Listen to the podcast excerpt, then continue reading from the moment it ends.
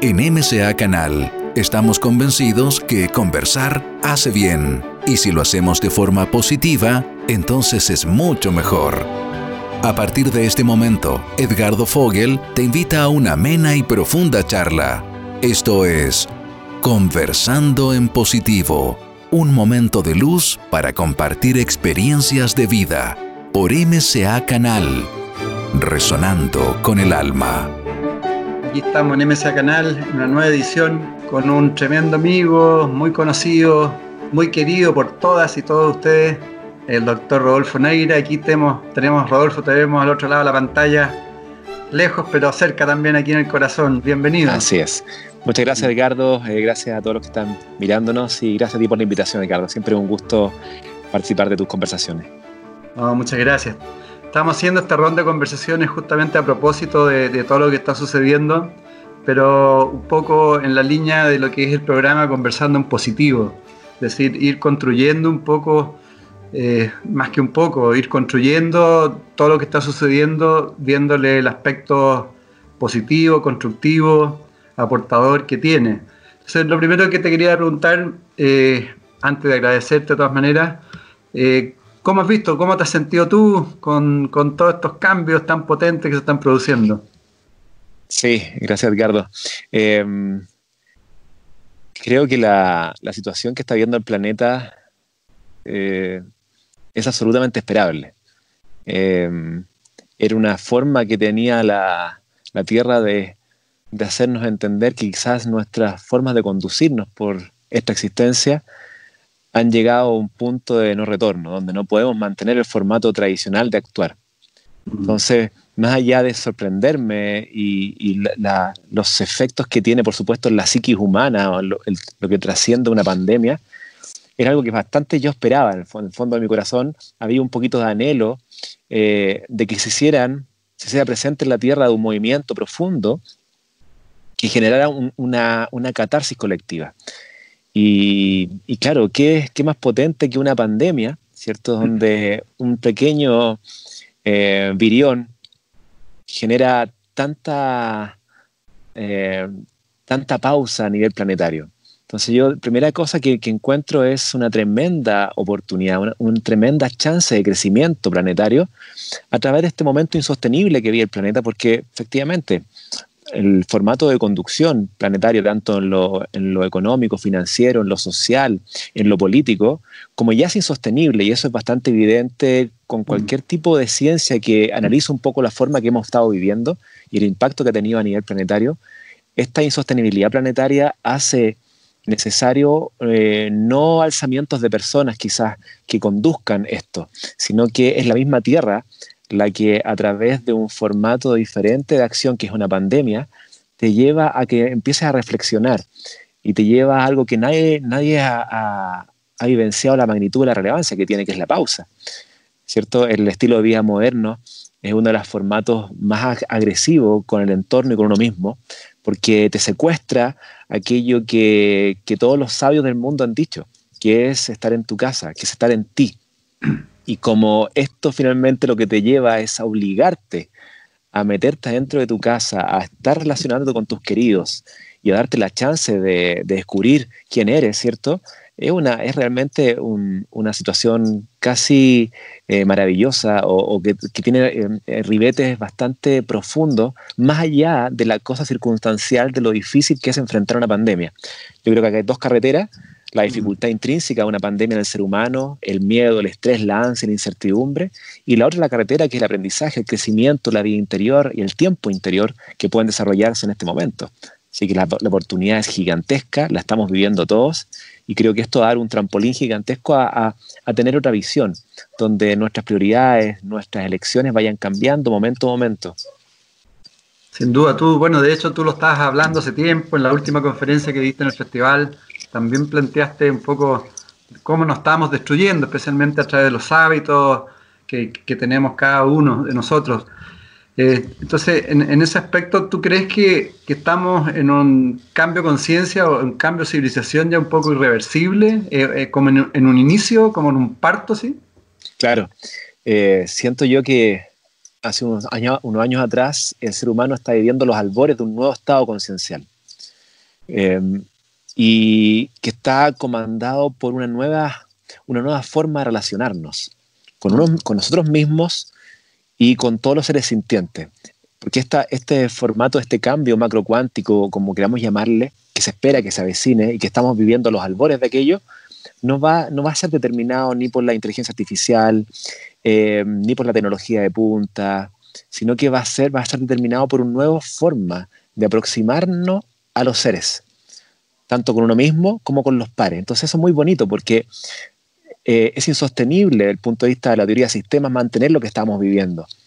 Por ende, no nos, nos, obliga ahora a reformar un nuevo código, un nuevo código moral, que es un código mínimo personal y que va a ser un nuevo código colectivo. Y es por eso que es tan ingrato, es tan incómodo esta vivencia de crisálida, ¿cierto? Estamos metidos en la crisálida, en esta casquete incómodo, sofocante, oscuro, pero no nos queda más que aceptarlo. Y cuando tú te rindes, Edgardo, a, a, una vivencia de esta magnitud, lo único que ocurre es un crecimiento muy poderoso. Es cuando ya dejas de tratar de salirte de la crisálida y aceptas que estás viviendo un momento de, de transición muy profundo y que nos va a llevar a, a generar nuevas relaciones con los demás cómo nos vamos a relacionar con los otros, cómo nos vamos a relacionar con los animales, con la naturaleza. Entonces, como seres, vamos a entender que estos seres humanos, que son seres relacionales por definición, ¿cierto? Y cuyas relaciones han hecho, por ejemplo, el cerebro eh, de mayor magnitud, la formación de la neocorteza, viene de un mundo relacional del tejido colectivo. Entonces, muy bonito como ahora eso, ahora, más allá de la tecnología, de, de, de, este, de, este, mundo completamente tecnologizado y del área industrial, empezamos a entender que somos parte de un todo. Y nace el concepto de holismo, ¿cierto? Mm, claro. Donde pasamos del teos, donde antes estaba enfocado en lo religioso, al logos, que estaba centrado en la religión, ah, perdón, en la razón, y ahora el holos, que está centrado en la unicidad completa, donde yo no puedo ser feliz si no comparto esta felicidad. No termina en mí ni en mi grupo, sino que hay parte para poder yo aportar. Entonces ahí el concepto de service to other, cierto servicio a otro, se realza muy fuerte. Y claro, y eso va a determinar que nuestras conductas y nuestras elecciones vayan cambiando. Y si nuestras demandas cambian, por supuesto que nuestras ofertas empiezan a cambiar también. Entonces muchos dicen que las corporaciones, las industrias, y no va por ahí el tema va que toda industria, toda corporación nace de un, de un, fin y su fin lamentablemente siempre está el lucro en el centro, no está el bien común. Pero no es un problema de la industria, el problema de nosotros, la forma de acceder a esa industria. Exactamente. Uno tiene que producir el cambio. De hecho, tú tienes un libro que se llama El Camino del Amor Propio. Claro. de alguna forma también profundizas en eso, ¿no? Claro, profundiza este, en este sentir de insatisfacción que yo creo que tú lo viviste, que yo lo viví, y que todas las personas que hemos logrado ciertos, ciertos objetivos, ciertas metas, eh, condicionadas por, la impronta cultural, ¿cierto? Por esta conmovisión de que hay que ser exitoso. De hecho, todavía mucha gente se despide de otras personas diciendo éxito, como si el éxito fuera uno, el verbo de la vida, ¿cierto? Y claro, cuando logras estos checklists, te das cuenta que al final del día, habita una insatisfacción, un, una infelicidad, algo que no puedes llenar con más objetivos, con más metas, con más logros. Y ahí no queda más que empezar el viaje del héroe, ¿cierto? Ese viaje interno que lo han dicho todos los, los seres eh, espirituales que han bajado, ¿cierto? Cada avatar que ha estado con nosotros siempre ha dicho lo mismo. Métete para adentro. Adentro están las respuestas, en el momento presente.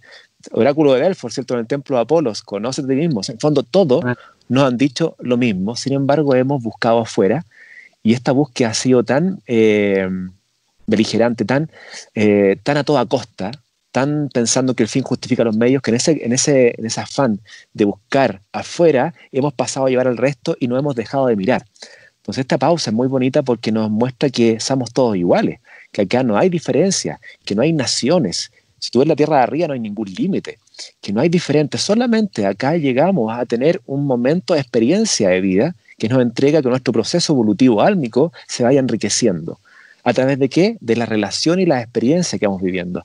Entonces, El Camino al Amor Propio es, un libro súper sencillo, que no aspira a ser ningún texto científico ni educación científica, solamente muestra eh, cómo mi experiencia de esa insatisfacción me lleva a la búsqueda y cómo esta búsqueda te lleva a encontrar información que nos empieza a hacer sentido en esta nueva vibración, ¿cierto? Esta vibración que ya, que ya no acepta eh, de facto todo lo, culturalmente aceptado antiguo, el rodeo, las corridas de toro, las peleas de gallo, el consumo de animales, todo eso que culturalmente era aceptado, hoy viene de un cuestionamiento profundo, donde tu ser ya deja de resonar con esa información y empezamos entonces la búsqueda de nuevas informaciones. Y aparecen, aparecen nuevas informaciones que son lo que le llamamos el conocimiento intuitivo, ¿cierto? Ese, ese match que hace con tu ser interno y por acá va. Y ahí vienen las certezas, ¿cierto? Luego esa certeza apodíctica, como dice, esto es, y aunque venga Nietzsche a decirme que somos intrascendentes, le digo, no, somos trascendentes absolutamente, porque algo que no puedes documentar con ciencia. Entonces, eh, hay que tener siempre es importante ahí que la ciencia es un formato aproximarse a una verdad, ¿cierto? Su formato través del método científico intentan aproximarse al cómo. Pero hemos dejado de lado lo más potente, creo yo, que son las preguntas filosóficas, que son los por qué. Y los por qué empiezan a aparecer cada vez que empiezas a encontrarte con ese ser interno que eh, más allá de la mente, lo único que habita es la alegría, el gozo, la dicha y el amor y la abundancia. Ese es nuestro estado por naturaleza y a todo eso le podemos llamar felicidad. Pero claro, eso está en el escalón superior, a esta mente improntada por el miedo colectivo. Eso te iba a decir justamente, ¿cómo podemos eh, iniciar un camino de liberación siendo que de alguna forma el sistema eh, nos, ha nos ha coartado de alguna forma la conexión a nuestra esencia? Exacto. Ese, es el gran desafío del ser humano. Es como despertar estando dormidos acá sin tener que morir.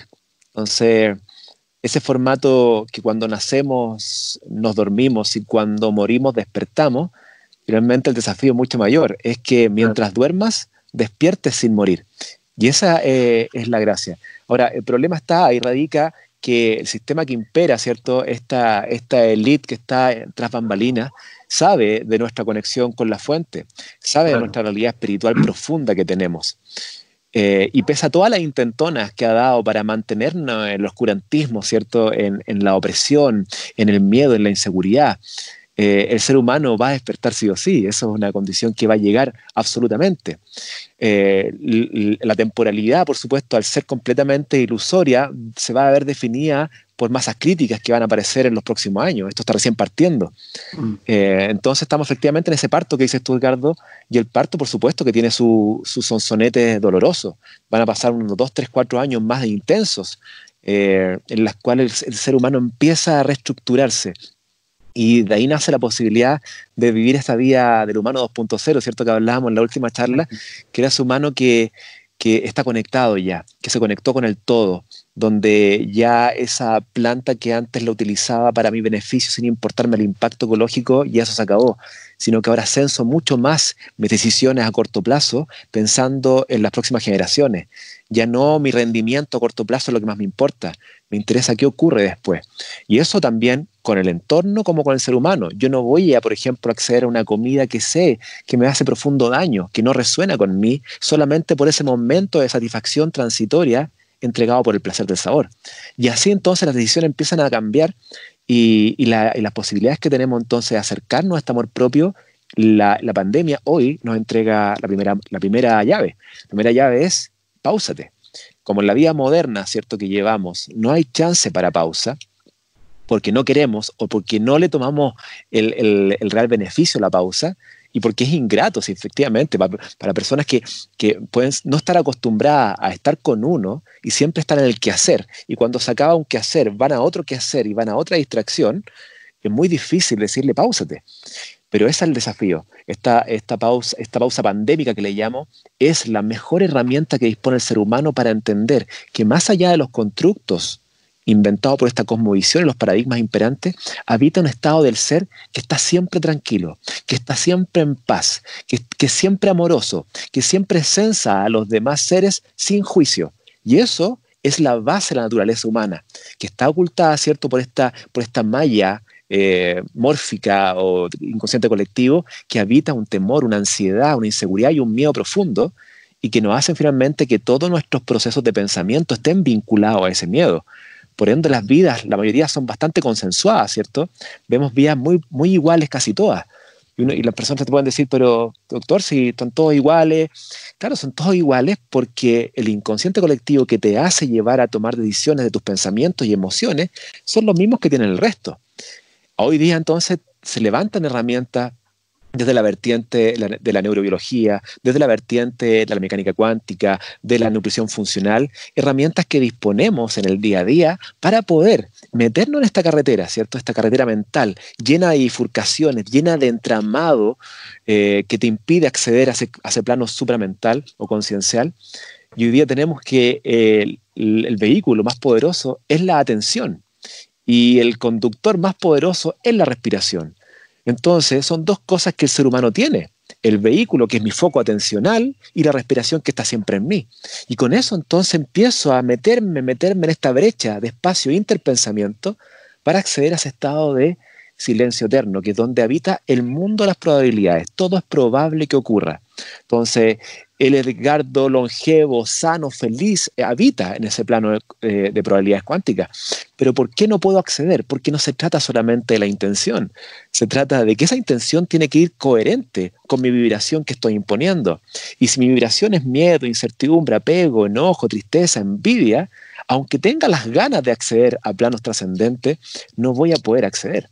Entonces la pausa es la primera herramienta y si las personas en la casa la empiezan a utilizar paso a paso, ¿cierto? Yo partí el 2014 colocando mi despertador, por ejemplo, cada dos horas que sonara el celular.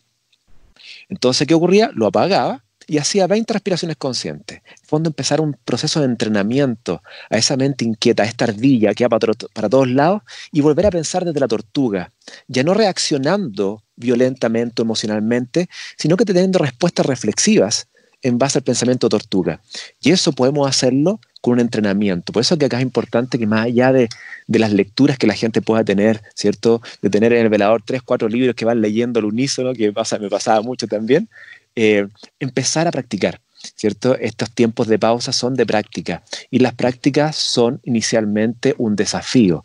Y como son un desafío, muchas personas abandonan en el camino. Y la propuesta es manténganse, aunque sea poquito rato, todos los días, lo importante es progresivo. No se trata de irse al templo a, Tailandia, o la en India, al monasterio en Japón. Acá se trata que en tu día a día tú incorpores prácticas donde vayamos incorporando controles de la mente, donde la mente ya deja de estar en cualquier lado, sino que la empiezo a traer al momento presente, al momento presente. Porque fíjate, ¿dónde habita el miedo finalmente, Ricardo? El miedo solamente es una proyección ansiosa del futuro. Siempre es una proyección ansiosa del futuro. Muchos pacientes me dicen, doctor, es que tengo mucha incertidumbre, mucho miedo.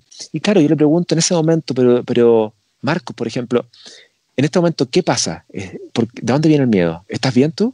Sí, yo estoy bien acá, estoy en mi casa, estoy con los seres que amo. Entonces el miedo es solamente una proyección mental porque a la mente le carga estar en el presente. En cambio, al, al, ego le encanta estar en el pasado y en el futuro. Y ahí, por supuesto, como, como el sabio Rumi, ¿cierto?, el filósofo persa, eh, maestro del sufismo, que es la versión más mística del islamismo, decía algo muy lindo. El pasado y el futuro siempre te esconde de tu divinidad interna, de tu Dios interno.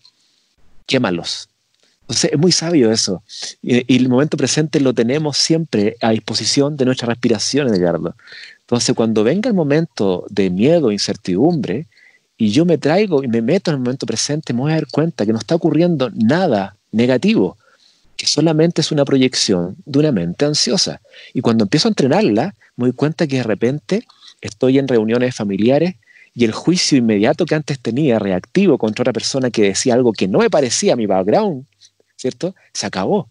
Entonces ahí empiezan estas prácticas contemplativas o meditativas a tener impacto en tu día a día, que es lo relevante, ¿cierto? Porque aquí no estamos para, para meditar cinco minutos al día o diez minutos y después sigo igual. Acá lo interesante es que esas prácticas van generando profundos impactos en tu cotidianeidad, donde lo que antes me hacía reaccionar, hoy respondo. Y lentamente empezamos entonces a ver que el momento presente esconde la llave de futuros impredecibles y de naturaleza asombrosa. Bueno, sin duda, ya, ya has dado varios, varios tips uno de ellos, bueno, el que planteaste anteriormente, que es el tema de conectarse con el silencio, ¿no? Porque el silencio es el que nos entrega respuestas profundas también. Aprender y aprender con práctica a conectarse a ese silencio que habla mucho, en el fondo. Claro, el desafío es eso, porque existe lo que se llama la brecha interpensamiento. Pero esa brecha, en la mayoría de las personas, es virtual, no existe. Porque después de un pensamiento viene otro. Después de una proyección ansiosa viene una rememoración del pasado triste. Y ahí me puedo, me puedo quedar pegado un buen rato, ¿cierto? Porque una misma emoción está vinculada a múltiples pensamientos. Y todos esos pensamientos están vinculados a la misma emoción. Y ahí puedo quedarme, Edgardo, horas. y, generar, por, y por supuesto que pensamiento y emoción se conciben, ¿cierto?, en la conciencia, luego se procesan en el cerebro pero se reflejan en el cuerpo. Entonces imagínate el impacto de alguien que no está viviendo nada terrible, sin embargo estoy en una mente aterrorizada, una mente catastrofista, ¿cierto? El impacto que tiene a nivel inmunológico es gigantesco, porque la, inmunidad se te inmunoparaliza. Y por supuesto que eres más eh, susceptible a patología eh, infecciosa, patología neoplásica.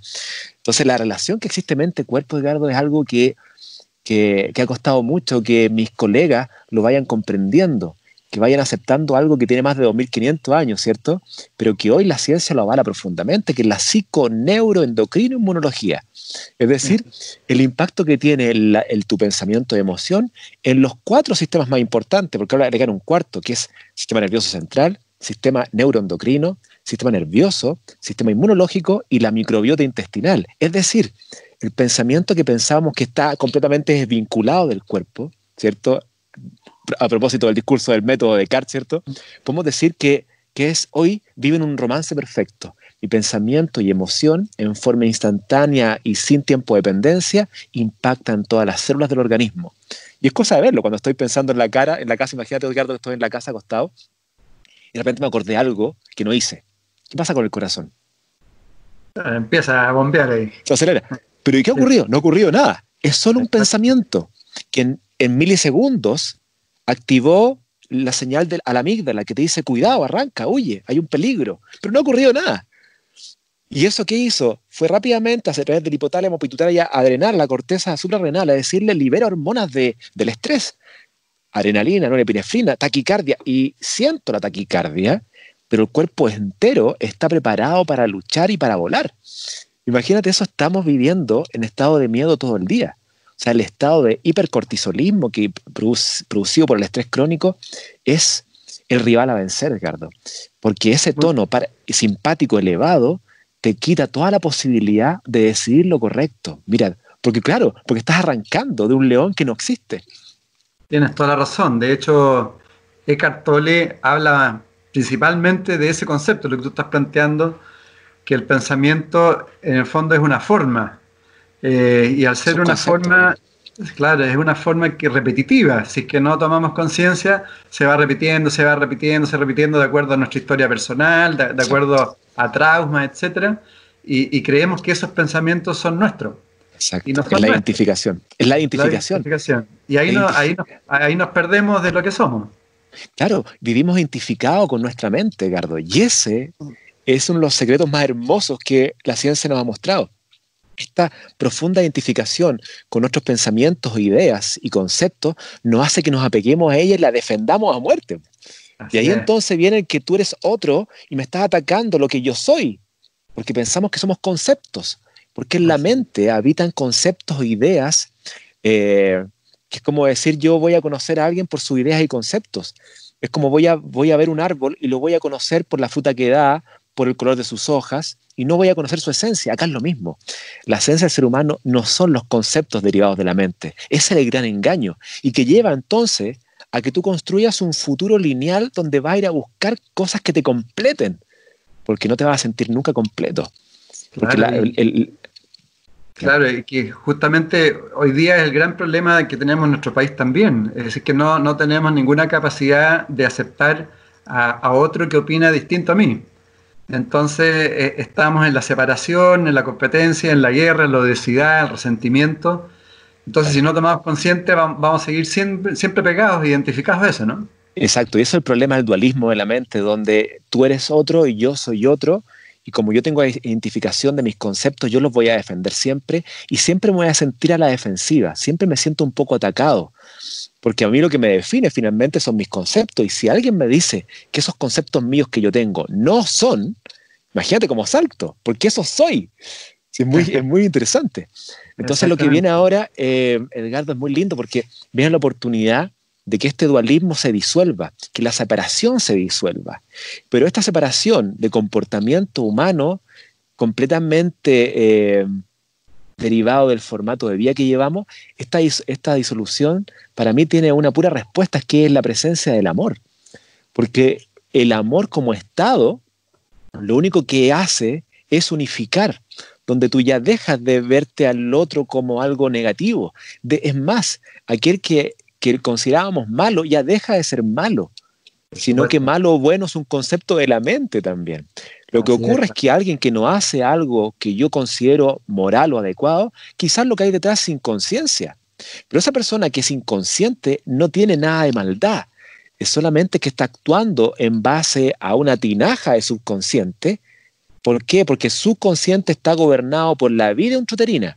Y si en esa vida intruterina no recibió amor por sus padres, y en los primeros 3, 7 años tampoco recibió amor y apego, no, no, no recibió cariños ni abrazos, y yo espero que a los 25 años me venga a entregar amor, si no lo conoce, pues, Edgardo. No ha conocido nunca el amor. Entonces lo único que tiene en esa tinaja de subconsciente que hace que las personas actúen, solamente tiene constructo del miedo y la separación. ¿Cierto? Eso es lo que se generó. Entonces, cuando nosotros rápidamente juzgamos, oh, pero mira lo que hizo, es muy malo, lo único que estamos haciendo es viendo por el orificio nuestro dolor. No estamos viendo más allá, no estamos entendiendo el trasfondo de lo que ocurre en ese ser. Si lo entendiésemos y lo comprendiésemos desde la empatía, quizás dejaríamos de juzgarlo como alguien malo y solamente entenderíamos que habita un estado de inconsciencia por ausencia de amor. Correcto. Porque no sabe qué es amor. Correcto. Y de, de, partida, de hecho, digamos, lo que tú estás planteando son los nuevos conceptos que debe tener esta nueva conciencia, en el sentido que somos unidad, pero en la diversidad.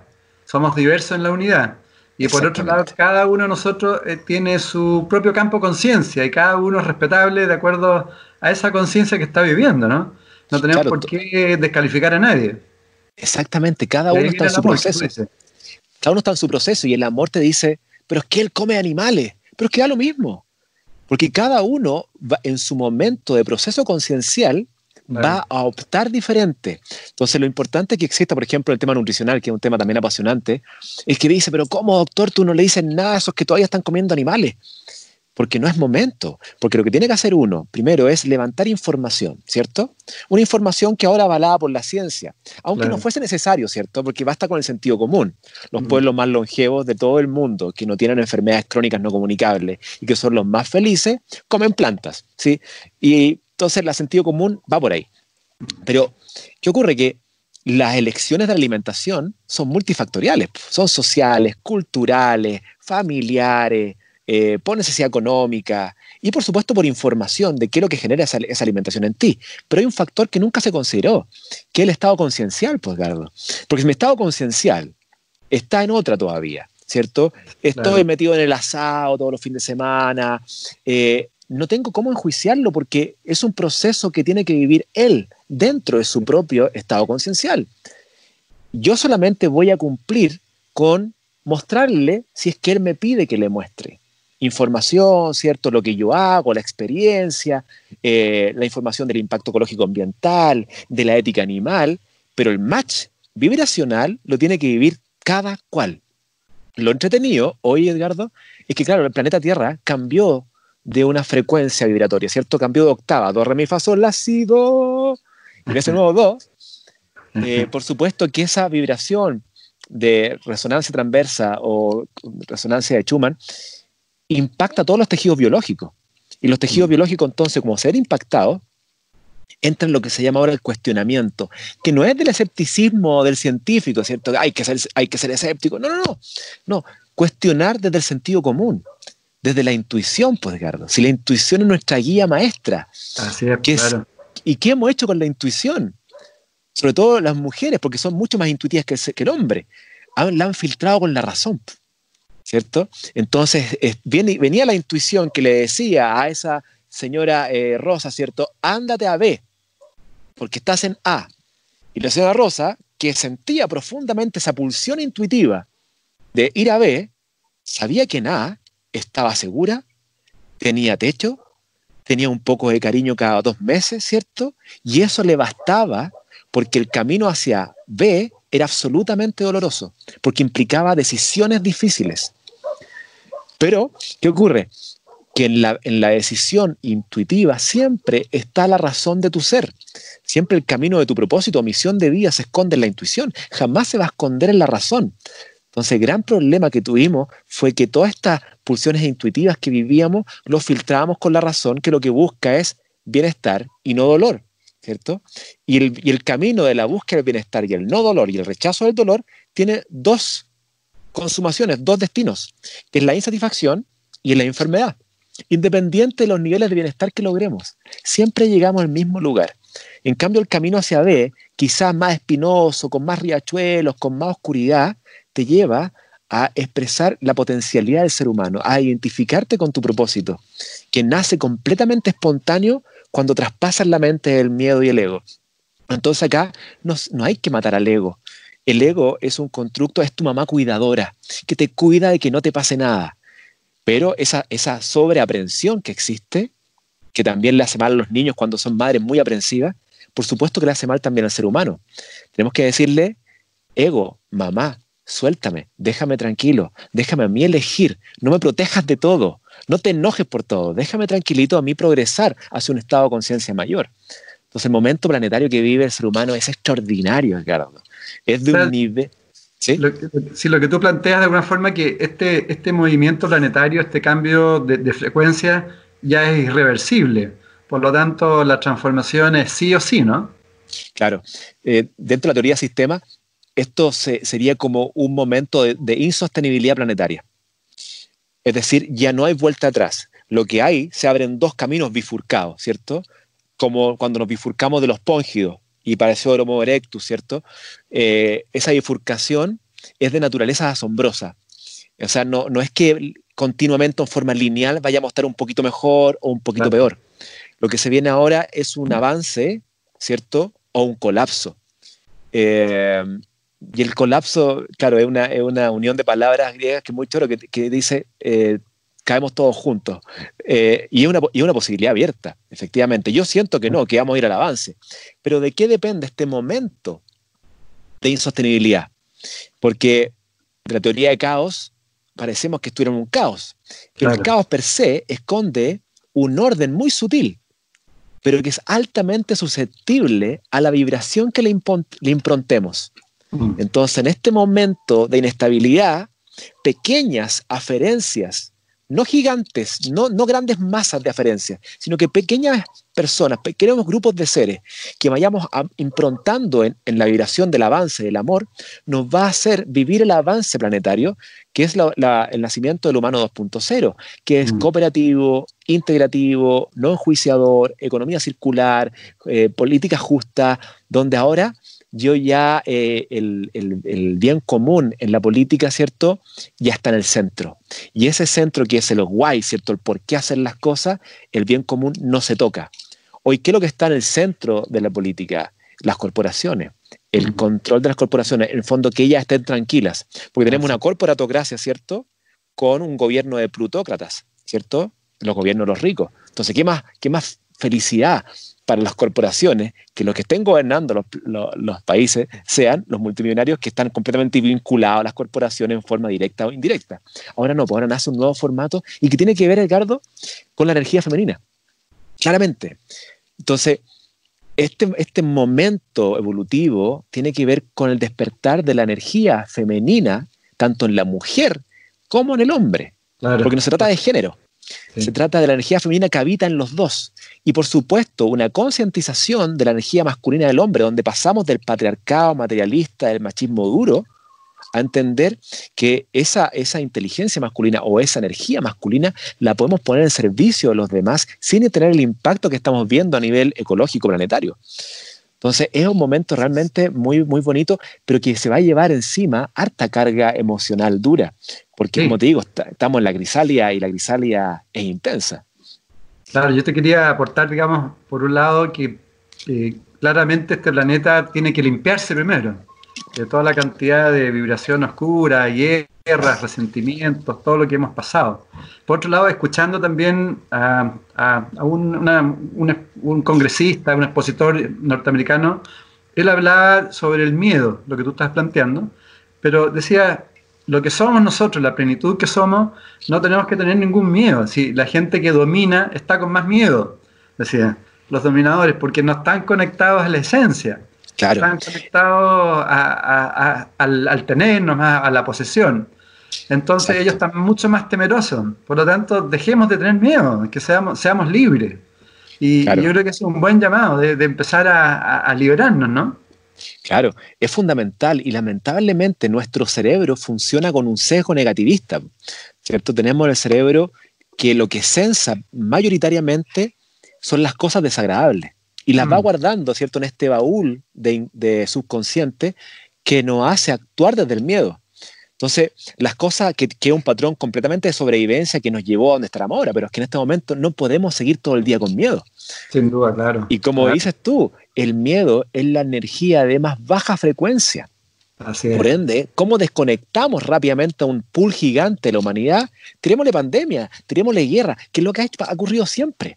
estos, estos, estos picos de, de, crisis planetaria siempre han ocurrido completamente diseñados y gestionados para separarnos de nuestra fuente, que es un ser absolutamente espiritual eh, viviendo una experiencia humana eh, donde el desafío es ese, es sacar el velo. Y ahora, como saben que el ser humano se lo está sacando a borbotones, por supuesto que están así. Y van a tener una agenda diseñada para el control. bueno, ya está funcionando esa agenda. Ya. Sí, pues ya estaba puesta en marcha hace rato. Eh, y ahora estamos observando mucho más. Entonces, antes lo que hablaban, ¿cierto? Ay, que son conspiranoicos. Si no es conspiración, es un poco seguir la historia, visualizarla sin miedo, porque el observar estas situaciones que están ocurriendo hay que hacerlo sin miedo. Porque, como dices tú, eh, la, la trascendencia del ser humano está garantizada.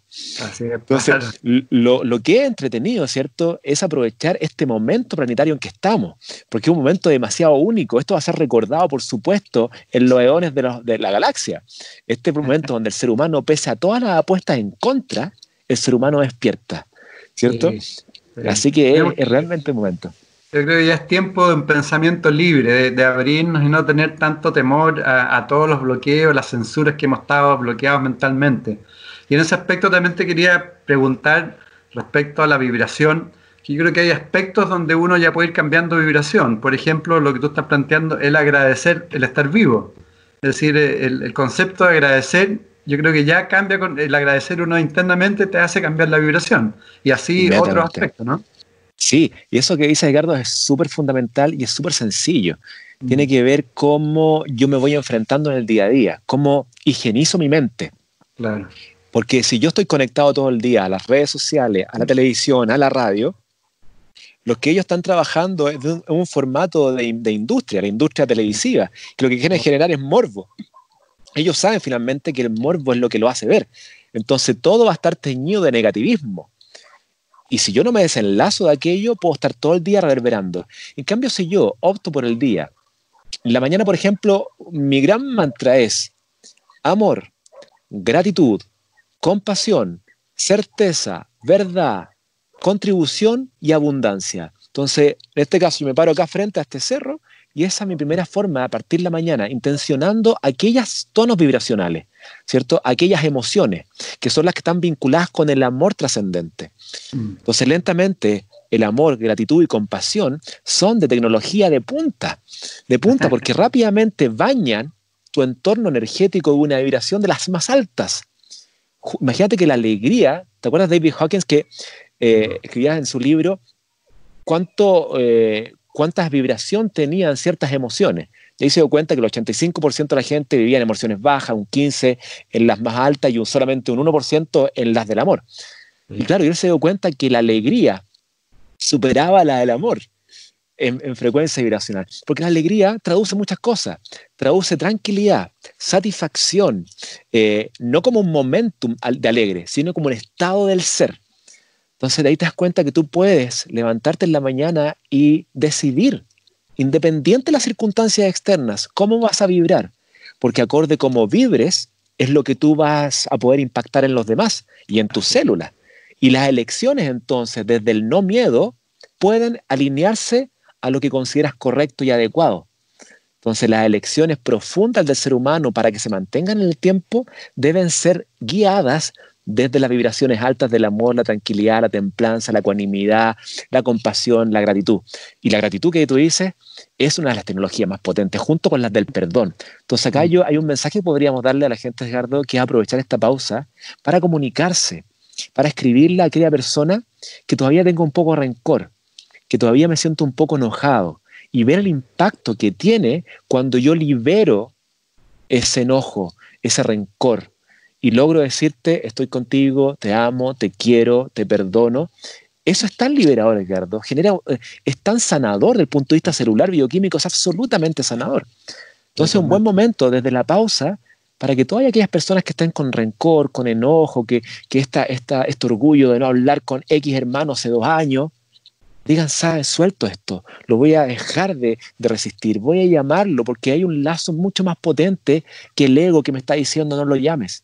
Y van a ver, darte cuenta cómo eso te genera la capacidad de decir correcto las otras cosas. Porque vas a darte cuenta que puedes ir más allá de las decisiones egóticas. Sin duda, sin duda. Hay que, hay que soltar todo eso y, liberarnos y empezar a fluir. y te quería preguntar también eh, Rodolfo, respecto al, autocuidado con, este famoso virus y con todo lo que está sucediendo. Tú que, de alguna forma practicas la medicina consciente también, yo creo que cada, día es más importante la medicina consciente, pero ya más en lo concreto. ¿Qué, nos podrías decir respecto al autocuidado? Sí, yo creo que lo primero, Edgardo, es alejarse del miedo. Es el rival a vencer es el miedo, porque el que te lleva a que no tomes decisiones adecuadas. ¿Cierto? No vamos a hablar de correcta porque correcto es, complejo, pero por lo menos las elecciones adecuadas para tu ser no las vas a tomar desde el miedo y vas a optar por decisiones cortoplacistas, ¿cierto? Donde viene ese sistema de delay discounting, donde retraso la elección adecuada para más adelante, que es como procrastinar en base a nuestras decisiones. Y hay cosas sencillas. Por ejemplo, empezar a crear nuevos hábitos. Hábitos, por ejemplo, donde en la mañana me levanto y me hidrato con hidratación que me induzca una reacción metabólica alcalina, inducida o por limón o por vinagre de manzana, ¿cierto? Con unos 500 ml de agua hidratante. Donde en ese mismo momento donde me la estoy tomando, Ricardo, estoy intencionando esa ingesta. Estoy agradeciendo la disponibilidad de esta agua, entendiendo que todo lo que vive es en torno al agua. Esto es un planeta agua. Entonces lentamente empiezo a crear una nueva vinculación con las decisiones. Estoy tomando, estoy, estoy hidratándome, pero no lo estoy haciendo inconscientemente. Le estoy poniendo atención a esa hidratación. La estoy intencionando con gratitud y amor. Y luego entonces defino alimentarme, y acá un consejo súper sencillo, con lo que la gente quiere alimentarse. Pero cuando se esté alimentando, pregúntele ese alimento, reflexione qué energía hay detrás de lo que me estoy comiendo. Esa forma es muy linda. ¿Qué color te está mostrando? ¿Cuál es la vibración que yo estoy sintiendo detrás de esto?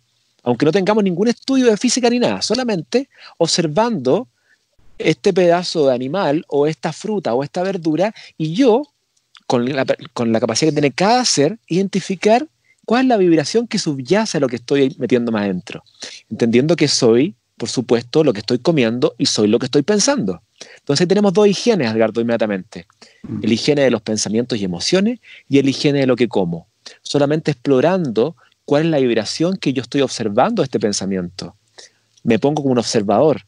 Me alejo de la mente y digo, pucha, estoy, estoy viviendo en enojo, en envidia, estoy celoso. Ya, pues entonces, si estoy observando aquello, vuelvo al presente para que vuelva a tener la satisfacción del presente y esas emociones se diluyen. Lo mismo, estoy comiendo y estoy comiéndome un pedazo de pan blanco, ¿ya? Que desde el punto de vista nutricional no tiene mucho, ¿cierto? Eh, está muerto, no, no hay mucha, mucha radiovitalidad acá, pero lo estoy comiendo. Pero tengo al lado un plátano, tengo un poco de miel y un poco de linaza. Entonces analizo lo mismo. Digo, ¿qué me entrega más vibración? ¿Qué me podría estar entregando información al cuerpo de restablecimiento de la salud? ¿Qué me entrega información de enfermedad? Porque finalmente todo es información. Vestida de, vestida de pan o vestida de chía o vestida de plátano es información. Entonces, cuando las personas empiezan a hacer esa, práctica, se dan cuenta que muchos van a cambiar su decisión, porque le ponen una gota de reflexión que se llama time delay, donde reflexiono 20 segundos respecto a mi decisión Y lo más probable es que haga un shift, me haga un cambio. Y entonces y voy generando entonces un hábito de analizar que más allá de comer en forma ansiosa, impulsiva, inconsciente, yo puedo entregarlo a ese momento de autocuidado, ¿cierto? Un, un momento donde yo pausa, reflexiono y ¿qué hago ahí? activo el sistema nervioso parasimpático, que nuevamente me entrega ese estado de tranquilidad y pausa y ecuanimidad. Y eso lo puedo hacer con todas las decisiones. Me estoy duchando en la mañana. ¿Qué hago? Me estoy duchando, o sea, mi atención va a estar en la ducha. Y ahí puedo intencionar esa energía. Hoy va a ser un día lleno de amor, lleno de gratitud, lleno de compasión, lleno de empatía, lleno de contribución y lleno de abundancia, día tras día. Y ahí entonces este tacho que hablamos, esta, esta vasija de subconsciente lleno de pensamientos y emociones sesgada por lo negativo y el miedo, lo voy reescribiendo. Paulatinamente lo voy metiendo nueva información para que al final del día lo que empieza a ocurrir es que tu pulsión diaria cambia. Tus elecciones cambian. Es muy bonito. Sí, súper. De hecho, escuchándote, uno puede ir aplicando las leyes las leyes de naturaleza, por ejemplo, la correspondencia. Es decir, al momento de estar duchándome, puedo sentir que me estoy limpiando también energéticamente. Claro, tú puedes decir que esta agua me limpie completa, me saque mis dolores, me purifique de mis enfermedades. Y, bueno, si, si las personas piensan o creen, ¿cierto? O sienten que los pensamientos generan realidad, porque hay otros que no lo van a creer nunca todavía, pero hay muchos que sí, muchos piensan que los pensamientos generan realidad. Bueno, si los pensamientos generan realidad, ¿qué realidad quieres generar en tu vida? ¿Qué pensamientos vas a meter en tu día a día? Y ahí entonces tú empiezas a modificar pensamientos y emociones para que vivamos la posibilidad de un futuro asombroso, no reproducible. Porque si yo conozco las emociones y pensamientos vinculados a los seres, yo sé clarito lo que les va a ocurrir.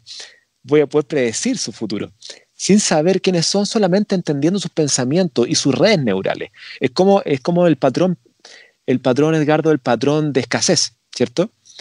Que, que, porque hay, muchos que pueden nacer, ¿cierto?, con dificultad en todos los niveles.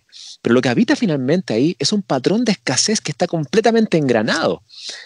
Y si a esa persona yo le entrego una gran, gran cantidad de suma de dinero, lo más probable, Gardo, en que dos, tres meses el patrón de escasez haga su pega y vuelva a la escasez que tenía antes. En cambio, el patrón de abundancia, ¿cierto? Que es un patrón construible, absolutamente construible a esa persona que vivía en abundancia y un día para otro lo estafaron y quedó sin nada, lo más probable es que en poco tiempo vuelva a tener todo lo que tenía antes. Es verdad. es muy significativo eso. Sí, sí, sí. Está lleno de ejemplos de ese tipo, lo que te dice que nosotros no estamos supeditados a la personalidad. La personalidad es un constructo del pasado en ti que te hace actuar casi siempre igual. Pero hoy sabemos que si yo cambio eso que me hace actuar, cambio mis pensamientos, a través de prácticas, controlo y, voy mejorando mis emociones, cambiándolas de vibración, por supuesto que mi acción va a ir cambiando. Y eso después se transforma en un hábito, y luego en un comportamiento, y luego en personalidad nueva. Entonces, es tiene tanta capacidad el ser humano de activar un ADN que está latente en el cerebro, ¿cierto? Que el ADN basura que le llamaban los científicos, ¿cierto? Ese 98% que, que podríamos llamar lo que es un libro, una biblioteca, que nunca ha sido leído. Y lo que hacen las prácticas de Gardo al final del día es eso, es a través de una corriente electroquímica ir a la neurona a leer este ADN, ¿cierto? Claro. A leer este ADN y cuando lo va leyendo va haciendo productos de mensajería, ¿cierto? Hacia el citoplasma neuronal, creando nuevas proteínas. Y cuando creo nuevas proteínas derivadas de esta lectura de ADN basura, aparecen nuevas funciones. Entonces, no es de extrañar que en este ser humano 2.0 la claridencia, la telepatía sean cosas completamente comunes, ¿cierto? Entonces, dejemos el, lenguaje eh, solamente para cantar, para cantar mantras, etcétera, pero que nuestra comunicación sea telépata, porque ¿qué se acaba ahí? Se acaba el engaño, pues, Ricardo. Se acaba la mentira. Y la interpretación también. Exacto. Dejamos interpretar muy potente lo que dices y, bueno, y volver un poco a lo mismo, o sea, el, poder identificar que, la personalidad no somos, ya vamos identificando un poco a lo que no somos y nos vamos acercando más a lo que somos. Exacto, y esto es un proceso largo. Práctica, claro, largo, sí. Pues. Yo te quería preguntar también, hipotéticamente, si, si tú fueras ministro de salud, ¿qué harías? Como ministro de salud ya más, global. Wow. Tú que, eh, llevas la medicina consciente ya Una, a tanto. Sí, una cosa primera es eh, desvincularme de los intereses económicos de la industria, primera cosa. Porque si no, no podemos hacer nada que deseemos hacer. Estaremos supeditados a los intereses económicos. Entonces, si yo me desacoplo de aquello, tengo libertad completa en decir, en, este, en esta mezcla que para mí es un camino muy lindo, que es la medicina de la conciencia y los estilos de vida. ¿Por qué? Porque los estilos de vida cuando están solos, ¿cierto, Edgardo? Imagínate de repente tener un paciente que llega a la consulta porque quiere cambiar sus estilos de vida. Y está completamente claro que quiere hacerlo. Y empieza entonces a cambiar su forma de comer, a cambiar su forma de relacionarse, a cambiar eh, su forma de, hacer ejercicio, de vestir, de respirar, de, de, contacto con la naturaleza, etcétera, de disfrutar. Pero, ¿cuál es la energía que subyace en ese cambio? Subyace la energía de la búsqueda de estar un cuerpo más esbelto, más fitness. ¿Cuáles son los objetivos? ¿Son de afuera o son pulsiones internas reales de un cambio donde el tránsito lo quiero disfrutar? ¿Ves el matiz? Porque efectivamente yo podría hacer cambios profundos desde el miedo o por la búsqueda de un objetivo externo, ¿cierto? Mm. O, o puedo también optar por un camino de estilos de vida desde el amor propio, desde el estado de conciencia universal. Ahí entonces, claro, ahí tu camino, tu día a día, tiene profundo sentido. Y los resultados son consecuencias de tu caminar. Entonces deja y sueltas los resultados, sino que te enfocas en el momento presente, en el día a día. Entonces, como, como una cazuela, ¿cierto? Eh, hecha por la abuela o una cazuela de casino. Los mismos ingredientes, la misma agua, pero un sabor absolutamente diferente porque la cazuela de la abuela la está haciendo en el momento presente, imponiéndole ese amor profundo, ¿cierto? Pensando en quiénes se va a comer en los nietos. En cambio, una, casera, una cazuela de casino, yo quiero irme para la casa, quiero terminar esta pega ya, en general, ¿cierto? Entonces, es muy importante cómo se transita el camino de los cambios profundos, desde el miedo o desde la aceptación. Por eso, por, eso que cuando yo quiero autocurarme, una, una, condición sine qua non, Edgardo, es la aceptación radical de lo que está ocurriendo. Tengo cualquier enfermedad, pero yo la resisto, le tengo miedo, la rechazo, que es completamente normal en la primera etapa. Pero si no, si no hago un shift, ¿cierto? Un cambio profundo hacia la aceptación, la gratitud y el amor, no tengo chance de autocurarme porque yo tengo que curarme desde la conciencia, tiene que ser causación descendente. Y para conectarme con ese estado conciencial, yo debo practicar amor. Así es. Vas a tener que tener al lado una ministra de educación consciente también, entonces. No, ahora hay un grupo muy bonito, ¿ah? Eh, esto ya está como bien explotado ya el tema salud. Tenemos un grupo lindo de, de medicina estilos de vida. Hay varios grupos que están alzando en esto, que tiene sentido, que, donde ya estamos desvelando el sistema, porque el sistema que nos enseñó es un sistema que no tiene maldad. Eh, pero se quiero saber, quiero pensar que no tiene maldad.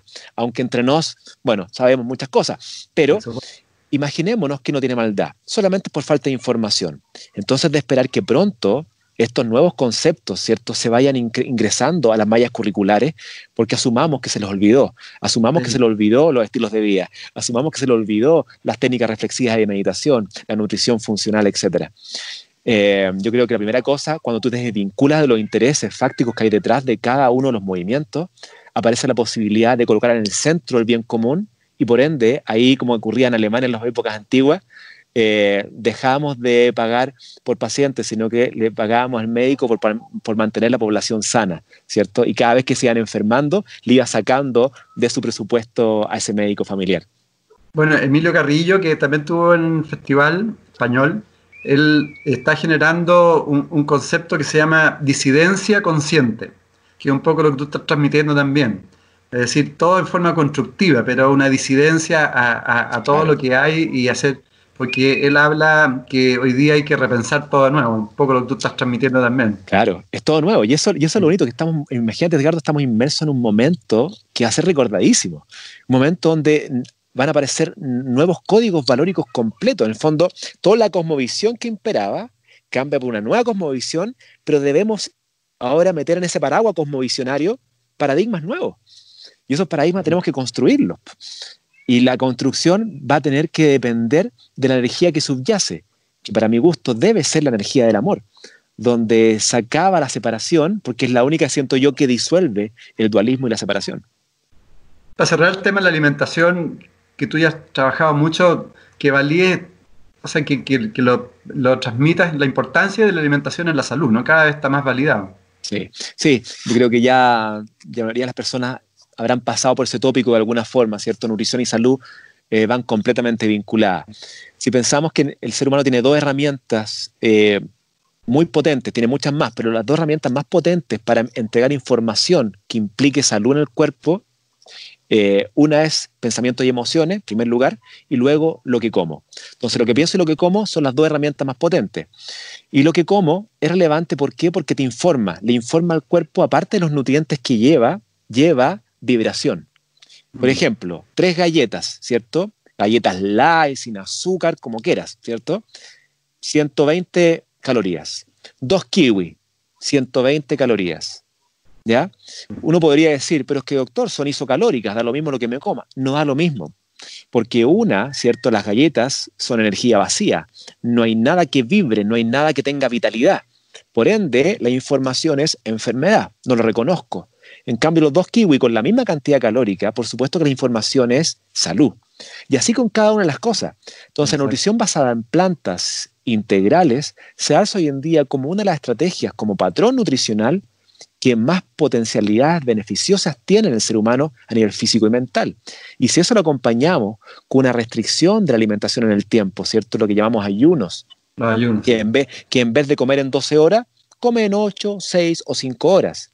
La misma cantidad calórica que antes la distribuía en 12, la comes en menos tiempo, permitiendo al cuerpo lo que el ser humano siempre hizo antiguamente, que es darle tiempo de no comer para que repare, recicle y limpie.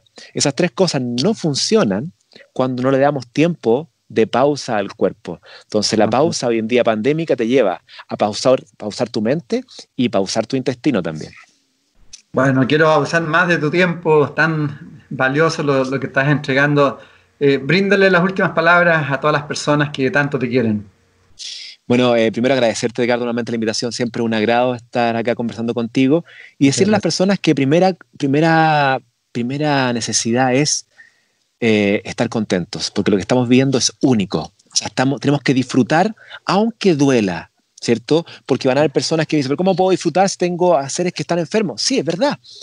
Pero si vemos el trasfondo de esto, lo que nos está entregando es una tremenda enseñanza, una gran oportunidad de elevación de frecuencia, donde esta pausa pandémica te lleve a replantear todo tu vida, con quién estoy, con quién quiero estar, ¿A qué me quiero dedicar? ¿En qué quiero trabajar? ¿Cómo quiero aportar?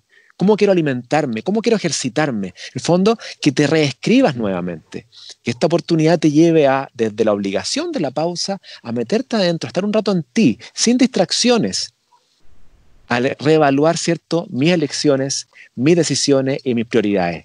Cuando se, cuando se encuentran en ese punto, se dan cuenta que la mayoría de las personas va a decir, wow, ¿qué estoy haciendo?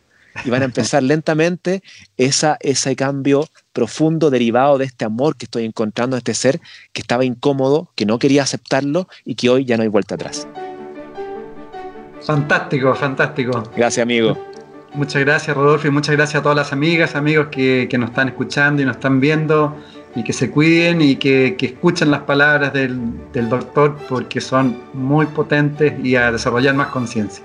Un abrazo grande, amigo, y cualquier cosa estamos por acá. Chao, chao. Chao, chao, gracias. En MCA Canal estamos convencidos que conversar hace bien y si lo hacemos de forma positiva, entonces es mucho mejor. Edgardo Fogel te acompañó en una amena y profunda charla. Esto fue Conversando en Positivo, un momento de luz para compartir experiencias de vida por MCA Canal, resonando con el alma.